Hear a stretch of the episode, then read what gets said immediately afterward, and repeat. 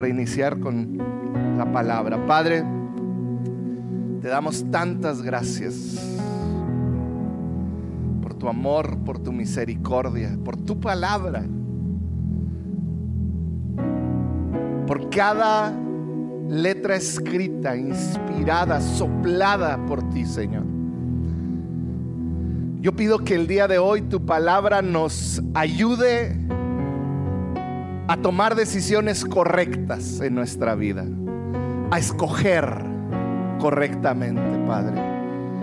Ayúdanos, Señor, a recuperar a nuestra familia y que podamos, Señor, ser esas familias que reflejan tu nombre, Padre, en el nombre de Jesús. Amén y amén. Hemos estado hablando las semanas pasadas de cómo el ritmo de la vida actual nos está robando las relaciones más preciadas de nuestra vida. Y hace dos semanas hablé de esto, de cómo el vivir apresuradamente nos está robando nuestra relación con Dios, nuestra relación con nuestra familia y nuestra relación con nosotros mismos. Hemos estado hablando de cómo este ritmo actual de vida nos hace desconectarnos en estas tres áreas. Nos hace desconectarnos y vivir a este ritmo acelerado. Y vemos que Jesús en Mateo nos invita a vivir a su ritmo. Dice, ponte mi yugo porque mi yugo es fácil. En otras palabras, yo te voy a enseñar a caminar a un ritmo correcto. Vemos cómo, hemos visto cómo una serie, un celular nos mantiene distraídos. Y cómo esa distracción nos hace desconectarnos de nuestra familia, nos hace desconectarnos de Dios. Yo quiero hacerte una pregunta. ¿Cuántos momentos valiosos nos perdimos. Momentos valiosos con gente que amamos, momentos valiosos con gente que es importante para nosotros, pero nos los perdimos por estar tan ocupados, por estar distraídos. Yo recuerdo, pasé un tiempo muy difícil antes de, de que iniciáramos la iglesia y yo recuerdo una mañana despertarme y no acordarme de los últimos dos años de mis hijos. Estar tan ocupado en mi mente con problemas, con situaciones, distraído, tratando de, que mi mente estuviera en algún lugar que no me acordaba. Y de repente veía a mi niña ya de nueve años y me dolió en el corazón decir, dos años no recuerdo que haya pasado momentos con ella. Hoy yo te quiero decir, es tiempo de recuperar nuestra familia y para hacerlo vemos esta invitación de Jesús a vivir, a caminar al ritmo de Jesús dice una traducción, una paráfrasis de la Biblia, dice la cadencia, el ritmo de la gracia. En otras palabras, una manera de caminar donde avanzas y vas a lograr, pero en el camino no vas a perder lo más importante. Hoy vamos a hablar de escoger sabiamente. La vez pasada hablamos del descanso y cómo Dios bendice el descanso. Hoy vamos a hablar de cómo escoger sabiamente. Hay un youtuber que quizá es de los que tiene más suscriptores en su canal de YouTube. A ver si alguno de ustedes lo ha escuchado. Él se llama Mr. Beast, así se llama. ¿Alguien ha escuchado de hablar de Mr. Beast? Sí, unos pocos. Mr. Beast, les voy a hablar. Él tiene 108 millones de, suscriptores. Imagínate esto. 108 millones. Es más de la mitad de la población de México. Es uno de los youtubers que más ven y lo que hace es que él es un generoso. Lo que él hace es dar dinero, dar cosas a las personas.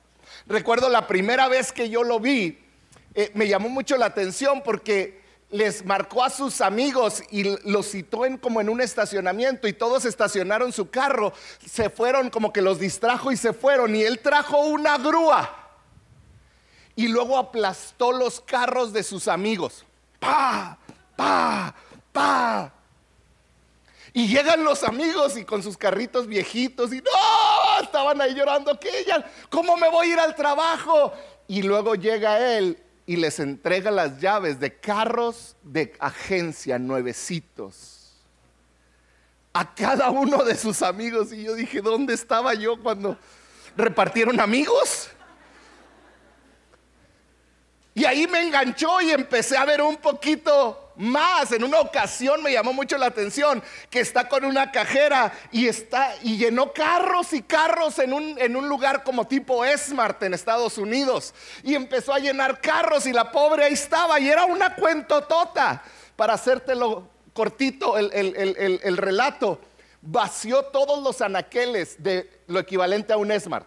Todos afuera tenía camionetas, camiones, donde metía, iba pagando e iba metiendo todo, le iban cobrando, iba metiendo todo. Llenó como cinco camiones o seis repletos. Y luego pagó en efectivo y luego llevó esos camiones a un, a un este, orfanatorio de niños y les regaló todo lo que había en el supermercado generosidad. La realidad es que ha regalado millones de dólares en sus videos. Pero hay algo que es lo que más hace. Hace cuenta que llega, llega un, a un Walmart, por ejemplo, y dibuja un círculo o pone un círculo como este, así de chueco, en el suelo. Y luego les dice a la persona que va entrando a Walmart, hey, le dijo, has sido seleccionado y lo reconocen y se emocionan y luego les dice, tienes 10 minutos para ir a la tienda al lugar que quieras y rellenar ese círculo con lo que quieras. Todo lo que quepa en ese círculo, yo lo voy a pagar y va a ser tuyo. ¿Te puedes imaginar qué harías tú? La gente empieza y, salen corriendo la ropa interior y agarran unos calcetines. ¿Verdad que sería lo último que harías? ¿Para qué unos calcetines? O sea, van por televisiones, PlayStations y luego los empiezan a apilar y acomodar para que quepa lo más posible en un círculo. Y luego de repente les dice, fulanito, Juanito, te queda un minuto y la gente empieza a desesperarse y empieza a decir, ¿qué más agarro? Ya no sé qué más y qué, y, qué meto, qué saco, porque no puede salir nada del círculo. Todo lo que esté dentro de este círculo va a ser tuyo.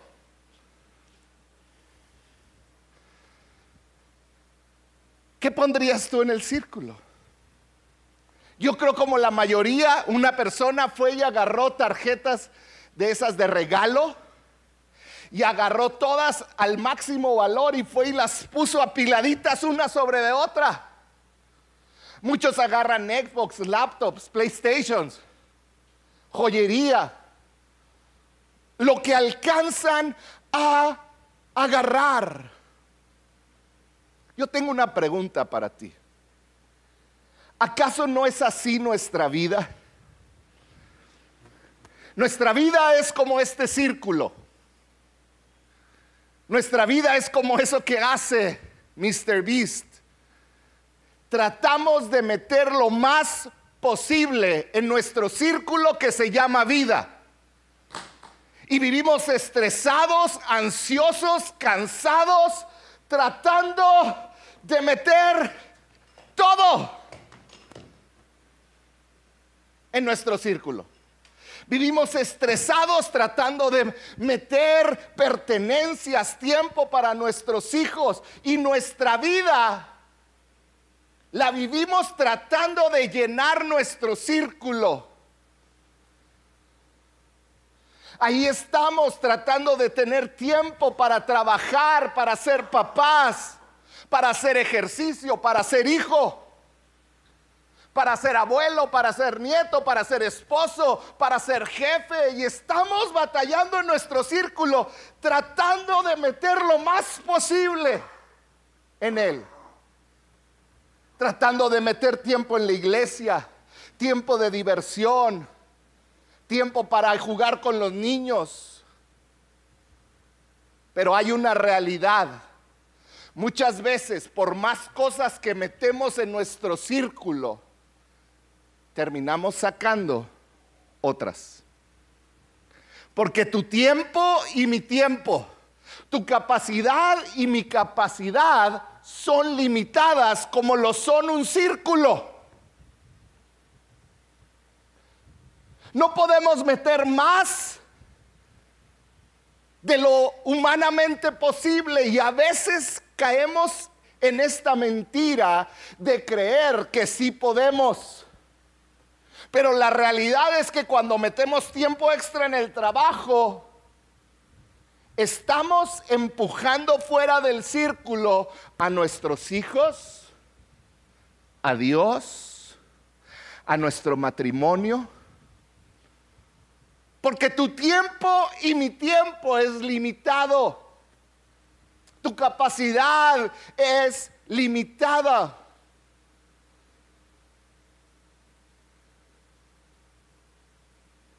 Y la realidad es que como nuestro círculo es limitado, cuando tratamos de meter demasiadas cosas, tarde o temprano terminamos sacando a Dios y a lo que más amamos de nuestro círculo.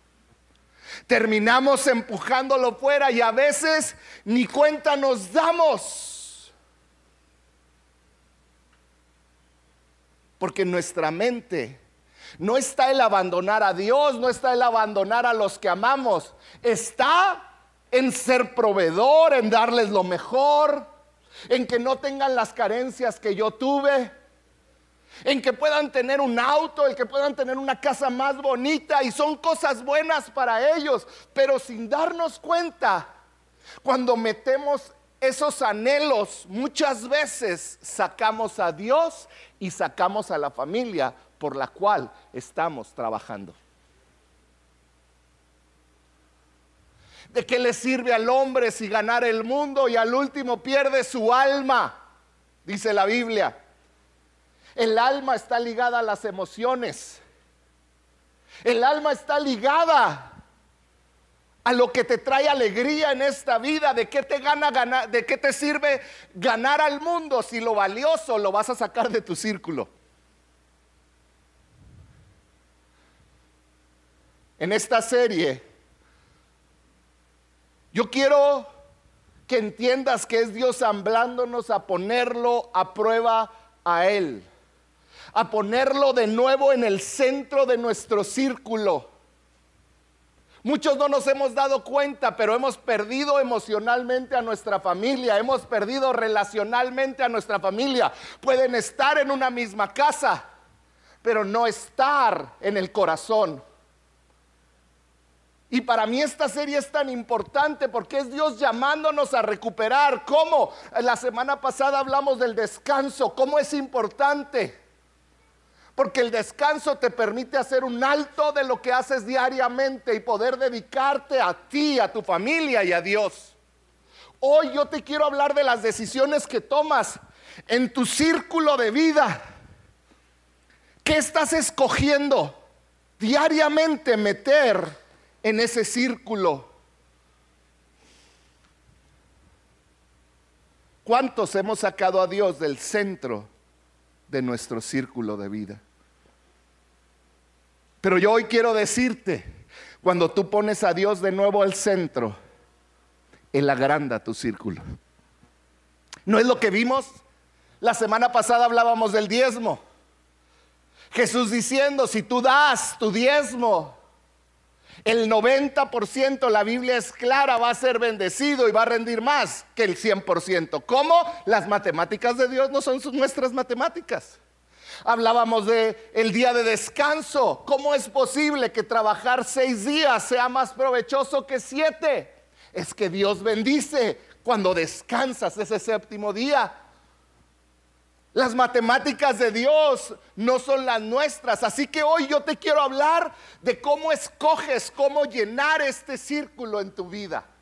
¿Cómo escoges llenarlo? En un mundo que nos ofrece tantas opciones, que nos presenta tantas necesidades, que nos crea tantas necesidades, ¿cómo logro escoger correctamente qué meter en mi círculo? Porque Mr. Beast les da 10 minutos. Y yo quiero decirte que tú y yo solamente tenemos un número limitado de tiempo en nuestra vida. No somos eternos y un día vamos a ser llamados a cuentas. ¿Qué es lo que vamos a meter? ¿Qué es lo que vas a escoger meter en el círculo de tu vida? ¿Qué deseos, qué pasiones vas a meter? ¿Qué deseos, qué pasiones vas a perseguir? ¿En qué vas a gastar tu tiempo? En otras palabras, ¿cuál es el tesoro que vas a perseguir? ¿Cuál es? Te has puesto a pensar y yo quiero que en este momento puedas hacerte esta pregunta. ¿Qué es aquello que me trae alegría realmente? ¿Qué es aquello que me hace sentir realizado? que logré algo. Fíjate Jesús lo que le dijo a una mujer, Lucas 10, 41 y 42. Le dijo, Marta, Marta, le contestó Jesús, estás inquieta y preocupada por muchas cosas. ¿Habrá alguien aquí como Marta? ¿Algún Martito? que está afanado, preocupado por tantas cosas. Y luego fíjate lo que dijo Jesús, pero solo una, di conmigo solo una, solo una es necesaria. Te has afanado con tantas cosas, pero hay una sola. Y luego dijo, tu hermana María, porque era la hermana de Marta, dice, ha escogido, ella escogió la mejor. Y nadie se la quitarán. Al igual que Marta y María, tú y yo todos los días nos es presentado delante de nosotros muchas cosas que hacer. Y más que en esa época, hoy más que nunca.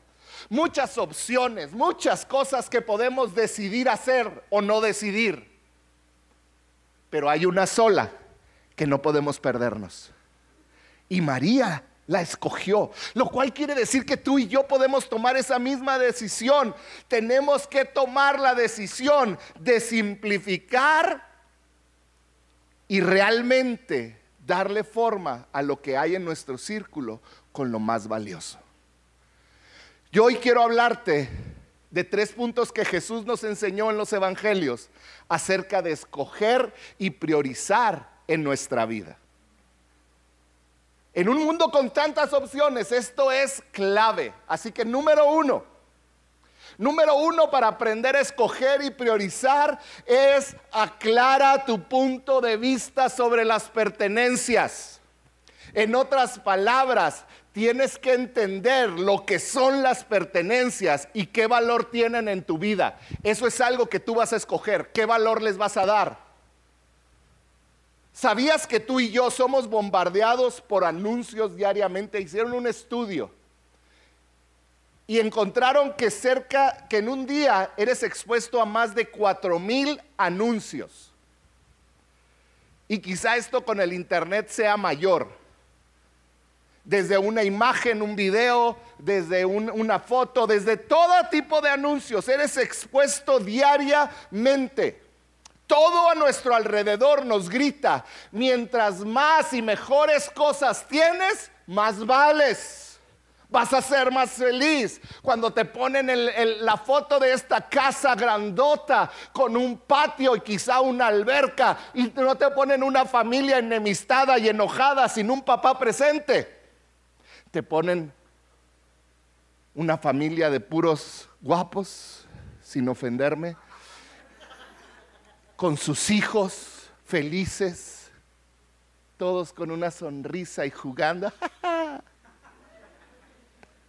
Porque te están diciendo, eso es lo que necesitas. O sea, eres infeliz por tu casita.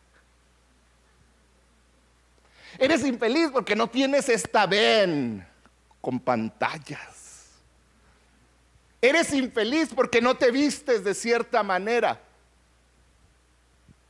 Y nos venden la felicidad y la satisfacción. Pero vamos a ver qué dijo Jesús, Mateo 6, en el Sermón del Monte.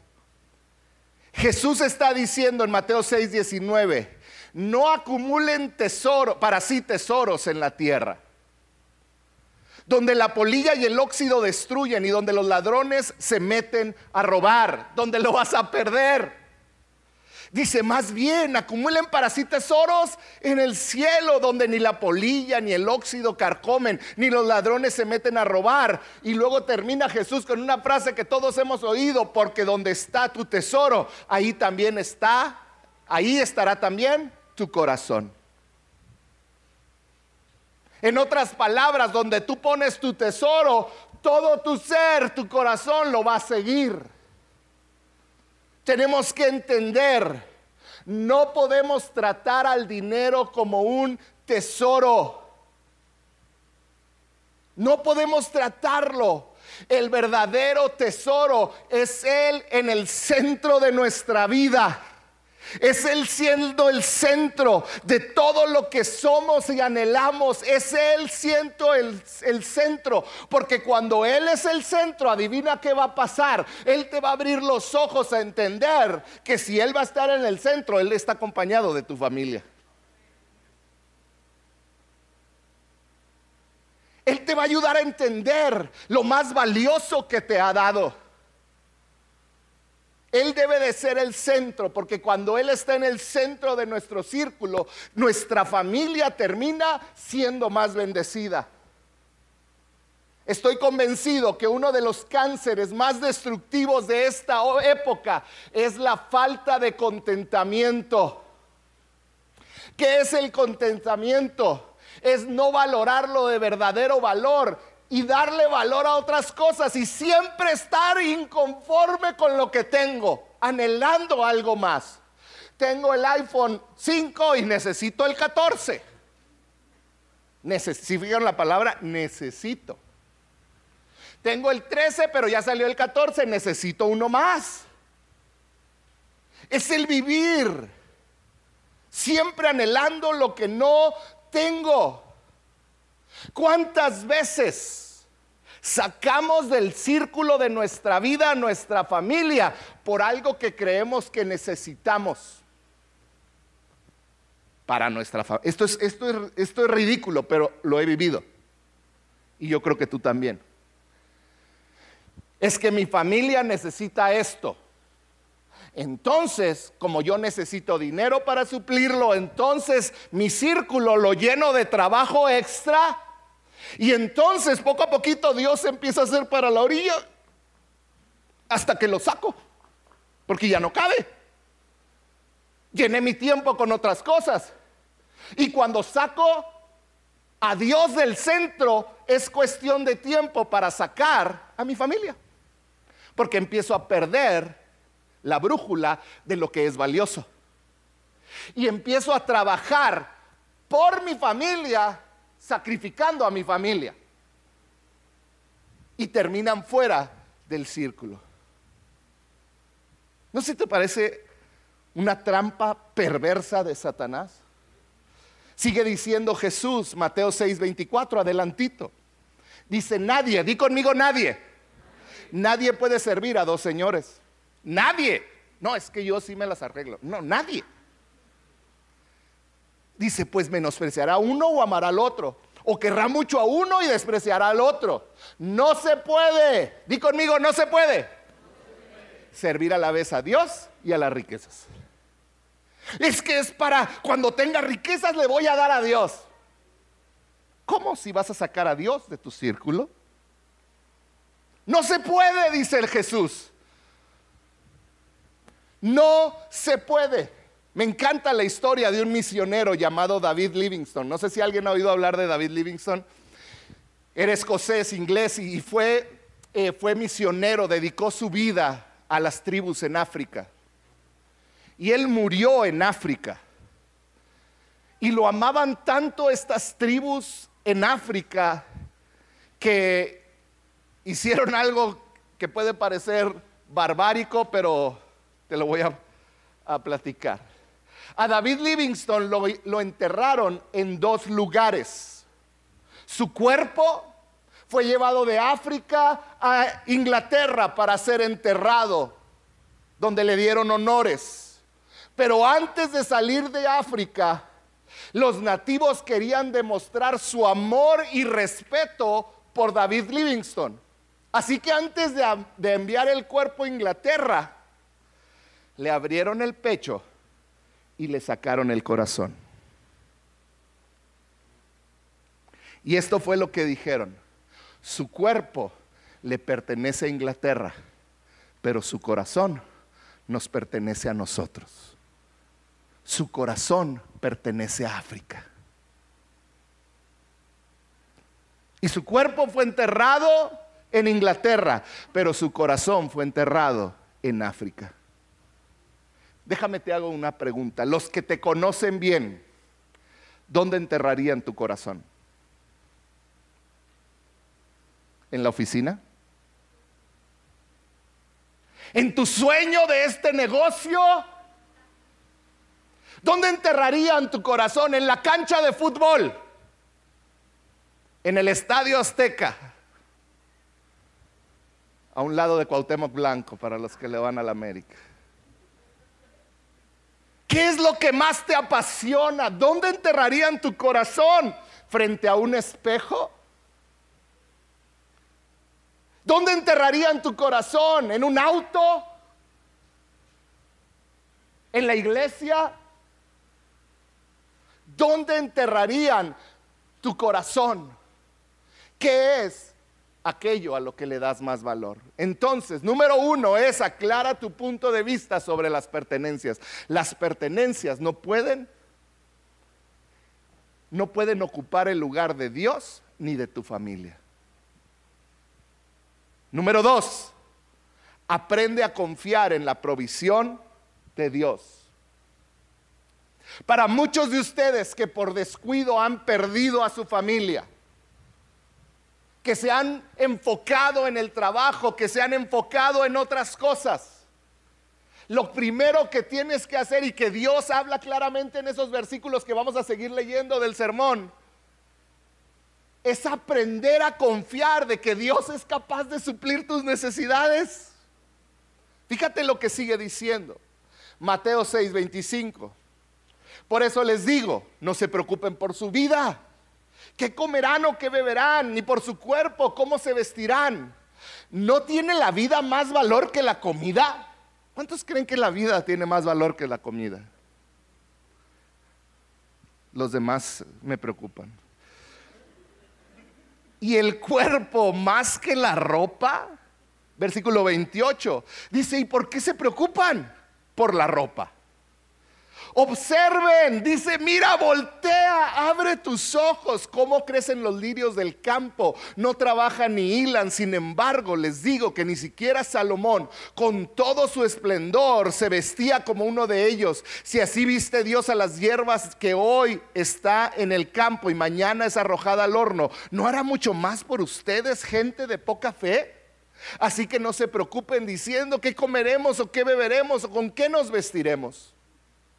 Jesús estaba diciendo, tienes que aprender a confiar que si tú eres fiel a tu trabajo, si tú haces lo que tienes que hacer en el tiempo que lo tienes que hacer, Él va a proveer todo lo demás.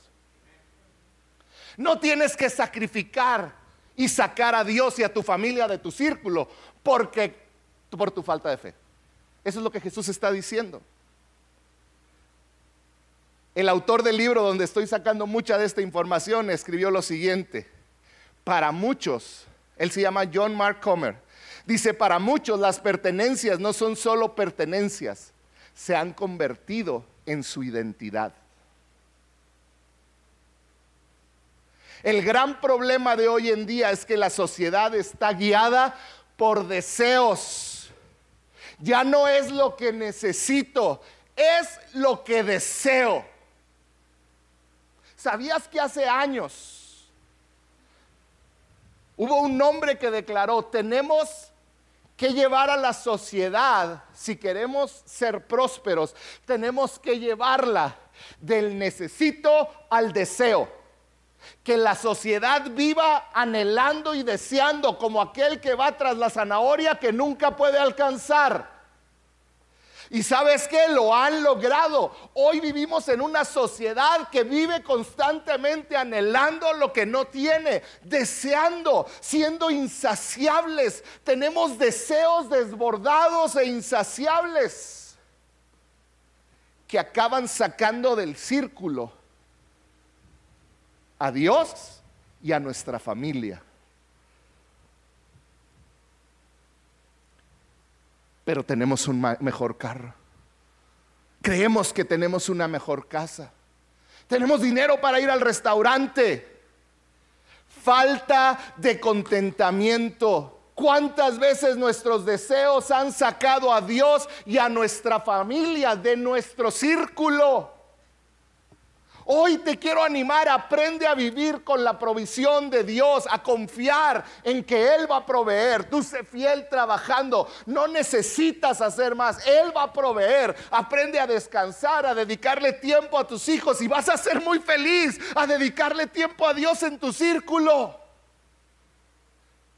Porque cuando pones a Dios al centro de tu círculo, Él agranda tu círculo.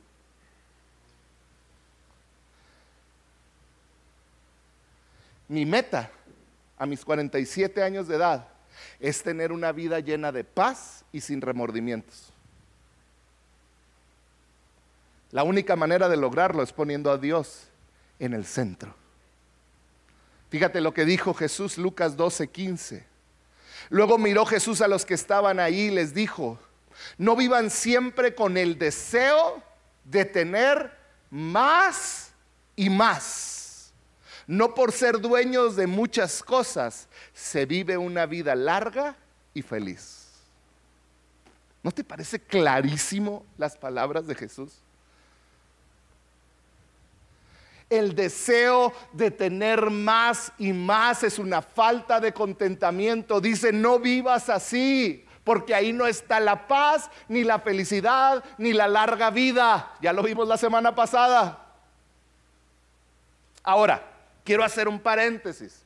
Yo no estoy hablando que te vuelvas un mediocre que no anhela y ambiciona alcanzar cosas buenas, pero hay una ambición correcta y una incorrecta. La ambición incorrecta es la que pasa por encima de todo, pasa por encima de la familia, del tiempo de la familia, pasa por encima del tiempo de Dios, pasa por encima de todo.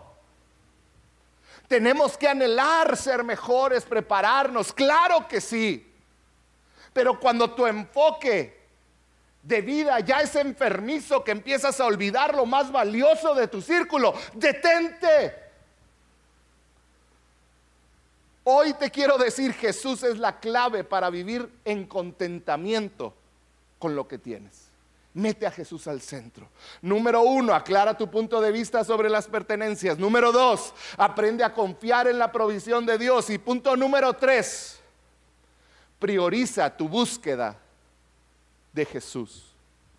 Jesús sigue hablando después de decir hablar de las pertenencias, de los tesoros, después de hablar de los deseos.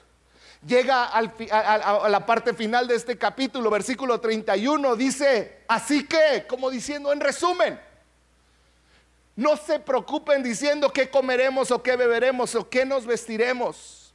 Los paganos andan tras todas estas cosas, pero el Padre Celestial sabe lo que ustedes necesitan. Versículo 33, más bien busquen primeramente el reino de Dios y su justicia y todas las cosas les serán añadidas. Por un momento, Viaja conmigo al Sermón del Monte, a ese momento. Más de dos mil años atrás. Yo quiero que pongas mucha atención y te metas en el contexto. En ese tiempo la gente que estaba hablando, hablándole Jesús era gente que sí no sabía de dónde iba a venir su siguiente comida. Era gente que no tenía como tú y como yo un closet con ropa. Porque a nadie lo veo con la misma camisa de la semana pasada. Bueno, nada, nada.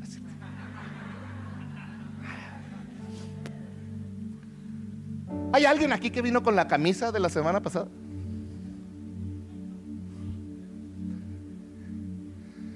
Era gente que no tenía más que lo que traía puesto y no sabía cómo iba a comer. Y Jesús les estaba diciendo, no te preocupes por qué habrás de comer o qué habrás de vestir. Jesús les estaba diciendo, hey, yo sé que es una preocupación genuina, pero debes de confiar en mí, debes de confiar en Dios a pesar de tus necesidades. Para ellos era su primera preocupación. Las necesidades básicas. Yo me ponía a preguntarme, ¿cuál será lo que los distraía a ellos? Es que voy a comer hoy. Ya se me agujeraron los calcetines. Esas eran sus preocupaciones. Yo me pongo a pensar, ¿cuál será la preocupación principal de esta época? La distracción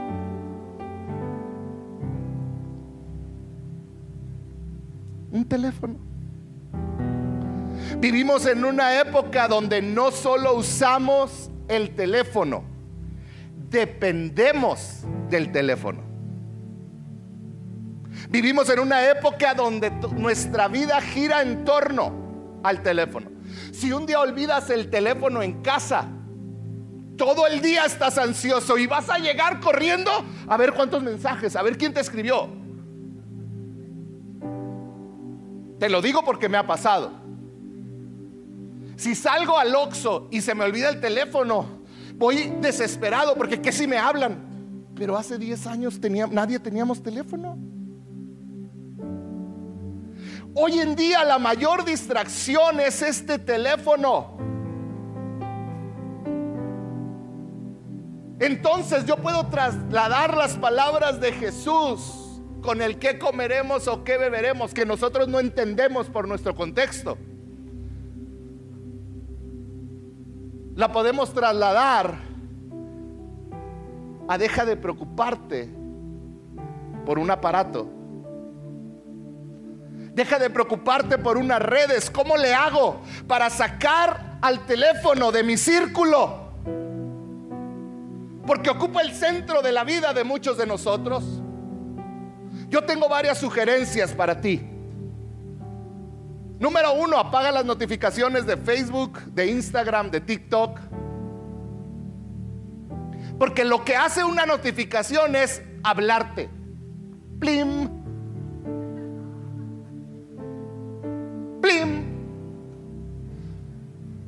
¿Sabes cuántas veces he estado comiendo o platicando con alguno de ustedes y se oye una notificación? Y voltean. Tiene cautivada nuestra atención las notificaciones. ¿Qué pasaría si decidieras tú dominar a tu teléfono en vez de que el teléfono te domine a ti? Y decidieras revisar tu teléfono cada hora, nada más. No cada momento. ¿Sabías que revisamos el teléfono 150 veces al día. Hay 24 horas en el día y duermes 8. Quedan 16. Quiere decir que revisamos el teléfono casi cada menos de 10 minutos mientras estamos despiertos. ¿No me crees? Pon atención. Decide solo ver redes otra cosa que puedes hacer es asignar tiempo para ver redes. Trabajas, no veas redes en el trabajo, te van a dar un aumento y te van a subir de puesto. Porque hoy en día todos en el trabajo están en las redes y por eso están distraídos y se equivocan y no hacen lo que tienen que hacer. Deja de robarle tiempo a tus jefes. Si estuvieras aquí, aquí he visto varios que voltean a ver el teléfono. Te estás distrayendo de lo que Dios, que si en ese momento Dios te iba a hablar algo. Pero ya leíste un mensaje que ni tiene sentido. la notificación decía, Juanita publicó una nueva foto. Y era un meme ridículo que te cae hasta gordo. Pero ya volteaste. Y ya te distrajo. ¿Sabes qué me llama la atención? que lo que nos distrae es un aparato que tiene una manzana mordida para los que tienen iPhone. ¿Sabes de dónde salió una manzana mordida? Del libro de Génesis y era la muestra de que Satanás había engañado al hombre. Y hoy vivimos con un aparato que tiene una manzanita mordida, robándonos de nuevo la atención que le pertenece a Dios. ¿Y sabes qué pienso? Que el diablo está risa y risa de nosotros. Estos están bien mensos.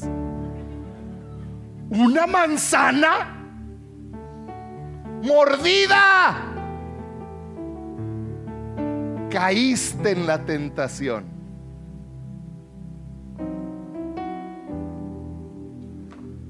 Deja de tratar a tu celular y tus redes como un buffet. All you can see. Todo lo que puedas ver mientras tengas ojos. Deja de tratarlo como un buffet. Asigna momentos donde lo puedes ver. Oh, no estoy diciendo que las redes son malas, pueden ser de mucha bendición. Otra cosa que puedes hacer, no toques tu celular cuando estás en horas de comida con tu familia.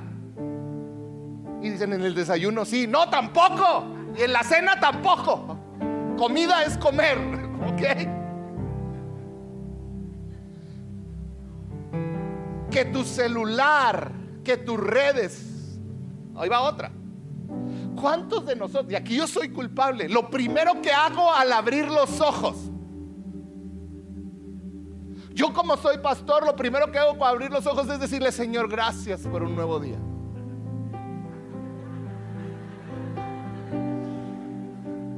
No, soy igual que tú. ¿Sabes qué hago lo primero que no abro los ojos? Tres notificaciones.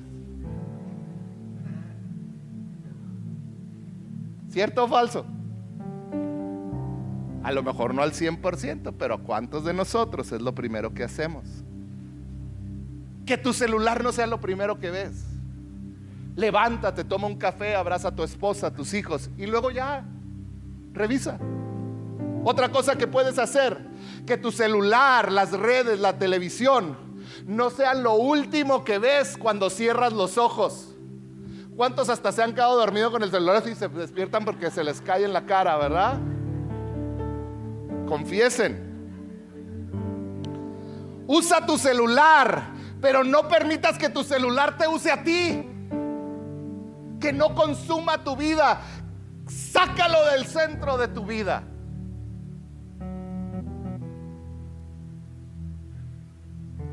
¿Cómo es posible que un aparato que fue creado para ayudarnos a ser mejores termina separándonos de las personas que nos hacen mejores? No lo permitas. Tus hijos están creciendo. Tú no te estás haciendo más joven. Tenemos la vida contada. Dejemos de cambiar el amor por likes. Volvamos a poner a Cristo en el centro de nuestra vida.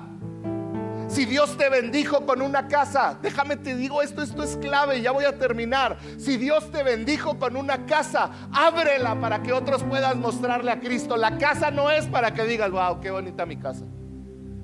Si Dios te dio una casa es para que otros puedan conocerla. Ábrela a otros, invita a otros a comer. Si Dios te bendijo con tiempo y tienes tiempo libre durante la semana, los días, ¿por qué no adoptas un anciano en la ciudad y vas y lo cuidas y platicas con él? Si Dios te bendijo con alguna habilidad, ¿por qué no agarras a alguien y se le enseñas? Si Dios te bendijo con finanzas, ¿por qué no bendices a gente? Pongamos de nuevo a Cristo en el centro de nuestra vida. Que las pertenencias no nos dominen, que nosotros dominemos a las pertenencias. Y termino con esto. Y es una pregunta que yo espero y el Espíritu Santo te hable. ¿Qué necesitas quitar de tu círculo?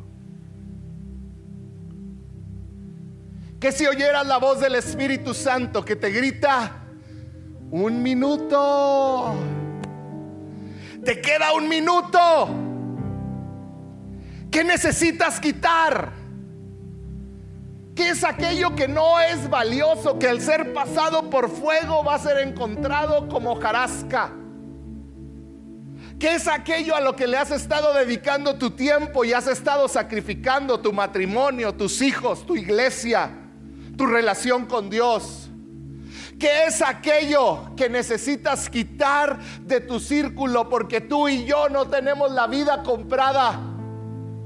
No sabemos hasta cuándo vamos a ser llamados delante de la presencia del Señor. ¿Qué es lo que está en tu círculo? Me encanta una frase de un hombre llamado Crawford Loritz que dice lo siguiente, al nacer te pareces a tus padres, al morir te pareces a tus decisiones. ¿Qué es lo que hay en tu círculo? ¿Qué necesitas? quitar. ¿Sabes? Al final de los días, de tus días, cuando dejes esta tierra, no va a importar si usaste la mejor ropa, los mejores tenis. No va a importar si viviste en una mansión o si manejaste el carro más lujoso. Al final de los días, la grandeza no va a ser medida como se mide en este tiempo. Lo más importante el día que tú mueras será tu relación con Dios y por consiguiente las relaciones más importantes en tu vida que te van a acompañar hasta ese último momento como lo es tu familia. Hoy yo te quiero llamar Pon en orden tu círculo. Saca lo que no va. Al fin de cuentas, la mayor herencia que le puedes dejar a tus hijos es la vida eterna, no coches, no casas, es una vida eterna. Enfoquémonos en dejar esa herencia. Limpiemos nuestro círculo. Tomemos decisiones correctas que podamos escoger lo verdaderamente valioso. ¿Por qué no cierras un momento tus ojos?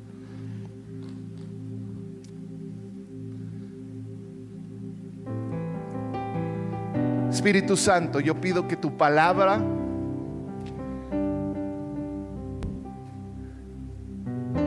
derribe todo patrón de pensamiento, todo argumento, Señor, que nos quiere validar en nuestras malas decisiones. Si tú quieres sacar algo de tu círculo que sabes que no va, si tú quieres el día de hoy pedirle al Espíritu Santo que te fortalezca para hacerlo, para ponerlo en el centro, porque ahí donde estás no levantas tu mano y yo quisiera orar por ti. Levanta tu mano, no te dé vergüenza. Padre, yo te doy gracias por cada hombre, cada mujer con su mano en alto. Cada hombre, cada mujer que tú le has hablado por medio de tu palabra el día de hoy. Espíritu Santo, yo te pido, Señor, que tú les des la fortaleza, la sabiduría para tomar decisiones difíciles, pero eternas.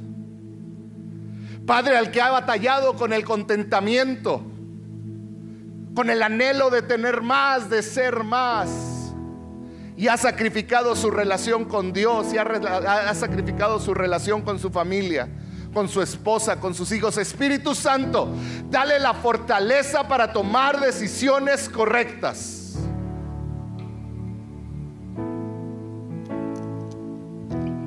En el nombre de Jesús. ¿Por qué no bajas tus manos? Y todos con sus ojos cerrados ya nos vamos. Yo quiero hacer una última pregunta. Si tú estás aquí y nunca le has entregado tu vida al Señor Jesucristo, no lo has hecho el centro de tu vida y hoy quieres entregarle tu vida a Él, quiero decirte que hoy es el día de salvación. Si tú el día de hoy quieres entregarle tu vida a Jesús, yo quiero que en este momento, mientras todos tienen sus ojos cerrados, levantes tu mano en alto porque yo quiero orar contigo. El día de salvación es hoy. Gracias, puedo ver tu mano. Gracias, puedo ver sus manos. Gracias, puedo ver sus manos. Gracias. Gracias, puedo ver sus manos. Hoy es un día de salvación. Hoy es un día de fiesta. Gracias, puedo ver tus manos. Ahí donde estás, todo que levantaste la mano y toda la iglesia, si me ayuda a repetir, Señor Jesús, dilo fuerte, Señor Jesús, hoy reconozco que me he equivocado, que he pecado y que te he lastimado y he lastimado a mi familia. Hoy te pido perdón. Hoy te entrego mi vida. Te entrego todo lo que soy te hago el Señor de mis decisiones. Ocupa el centro de mi vida. En el nombre de Jesús. Amén. Y amén. Padre, yo te doy gracias por cada hombre. Dale un aplauso al Señor. Por cada hombre y cada mujer que el día de hoy ha entregado su vida a ti, Señor. Padre, sella esta decisión. ¿Por qué no nos ponemos de pie? mi esperanza, gracias y gracias mi Jesús.